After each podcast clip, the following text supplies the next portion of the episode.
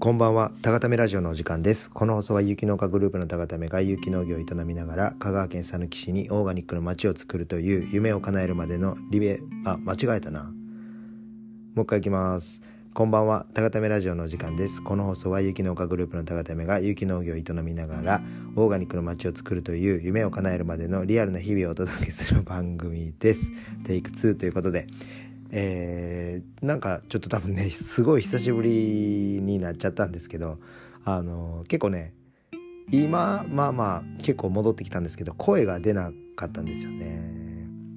まあちょっとパーティーで騒ぎすぎてそっからなんか声帯をがおかしくなって、えー、ちょっとね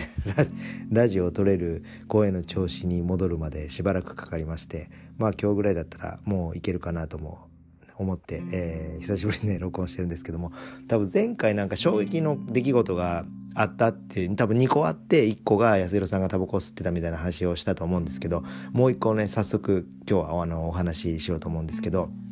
まあ、というのも、えーと、ずっとね、まあ、3年3年ぐらいかな3年4年お付き合いさせていただいてる、えーと、スーパーの、えーとめっちゃお世話になってるとてもとてもお世話になってるあのバイヤーの方が、えー、急に、えー、部署移動になってしまったというねこれ結構ね今後のそのスーパーさんとの取引がどういうふうに展開していくかが全く読めない状況になってしまったなという感じなんです。スーパーさんとの取引は、まあ、高ための中でも結構主軸もう柱大柱みたいな感じで本当に何でしょうね売り上げの本当に半分以上今占めてる状態であの何て言うんでしょう、えー、非常に担当さんが変わることによって例えばあの買っていただける量が減ってしまったり、えー、もっと言ったらねその部門自体が、えー、売り上げが悪かったらね縮小という形になってしまうかもしれないということでまあまあねいつもその売れ行きとか、まあ、そのバイヤーさんの感じとかっていうのがね僕自身気になって気になりながらの取引をさせていただいてましてまあそんな中でもね、えー、一応信頼関係をねなかなか、えーと、しっかり築いて、まあ、あのコロナが来る前は、えー、店舗の方に立ってね試食販売とかさせていただいたりしながら少しずつあの信頼関係をあの築いてきた担当さんが、えー、急にね本当に本当に急に、えー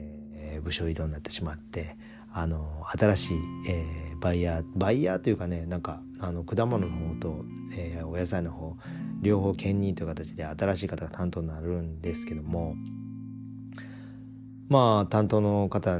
ね変わったんでというかあの引き継ぎもなかったんで正直あの挨拶も新しい方とできてなくて普通はねこう担当変わりますんでって言ってまあ変わずじゃないですけど挨拶させていただくことってね社会では普通にあると思うんですけども、まあ、そういう機会もなく急に変わってしまって、まあ、電話番号と名前だけをねその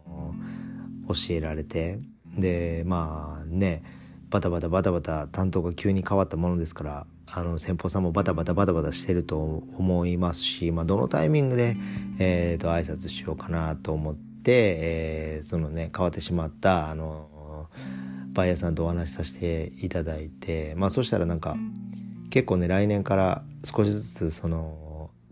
店頭の、えー、販売強化みたいなのもしていく流れになってるんであれだったらもう週末とかだったら多分時間取れると思うんで連絡してもらえたら方がいいと思いますみたいなことを言っておっしゃっていただけたんで、まあ、実際ね新しい担当の方に電話をしたんですよ。はい。まあ、結論から言うと結構ね忙しいみたいな感じで、まあ挨拶する時間もまあ取れない感じで、えー、まあその店頭に立った対面販売の方も多分もう早くても年明けになるんでまだな感じですねみたいな感じでまあ言ってしまったらまあもう手応えゼロって感じですね。はい。まあまあ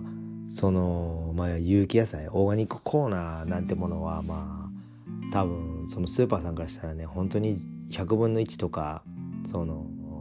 まあまあ、1%ぐらいのね、えー、存在存在感というか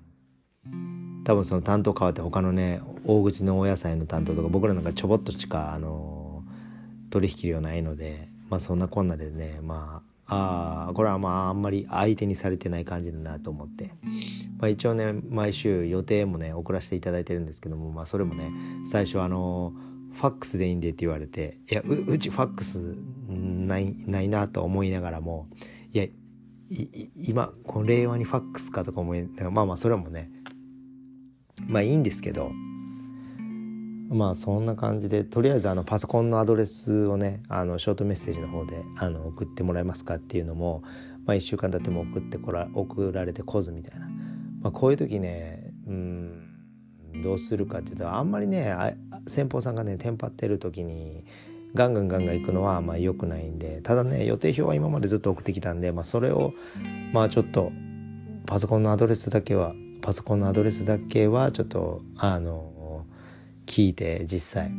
聞いてから、えー、それは送ろうかなと思ってるんですけどもまあそのね打ち合わせとかねそういうことに関してはまあ一旦ね距離を置いてえ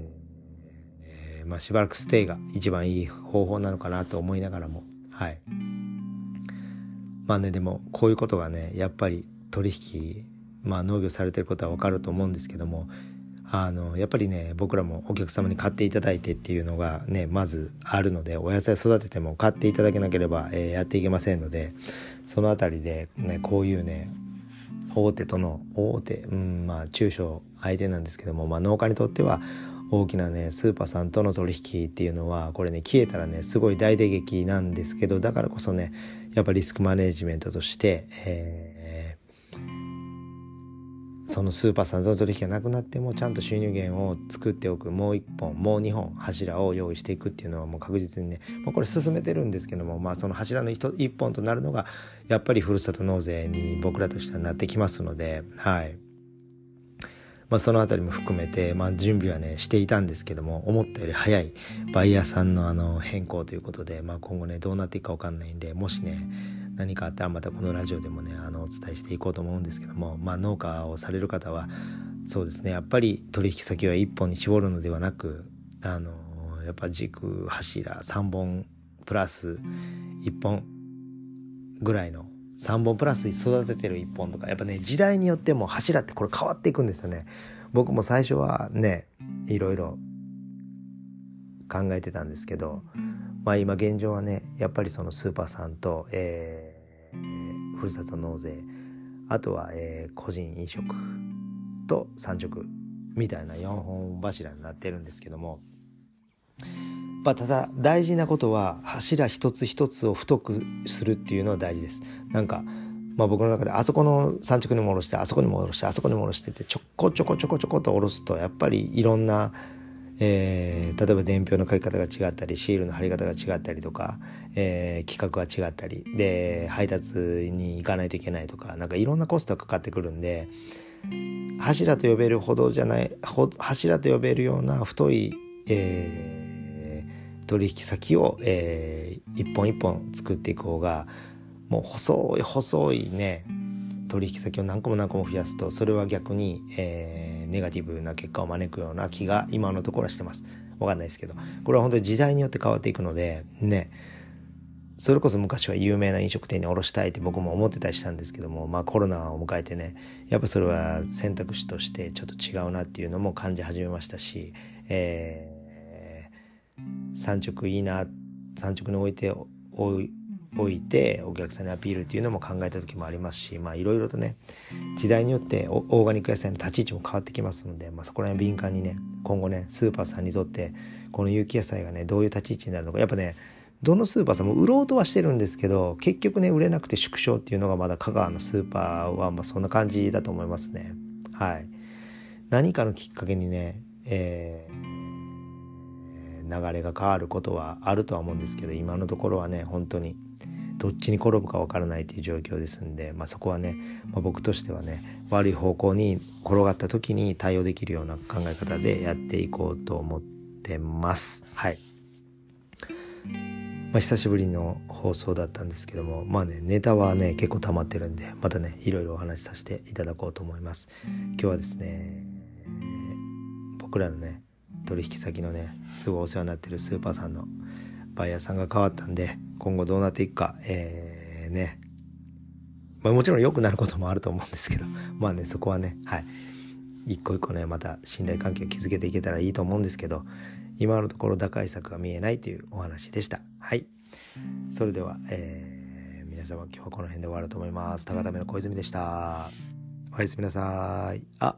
そう、あ、ええか。まあ、日本がドイツに勝ったよっていうことを今思い出したんですけど、まあ、ワールドカップもね、えー、僕はすごいサッカー好きなんで、はい。皆さんもよかったらワールドカップ見てください。日本頑張ってます。はい。余談でした。はい。それではおやすみなさい。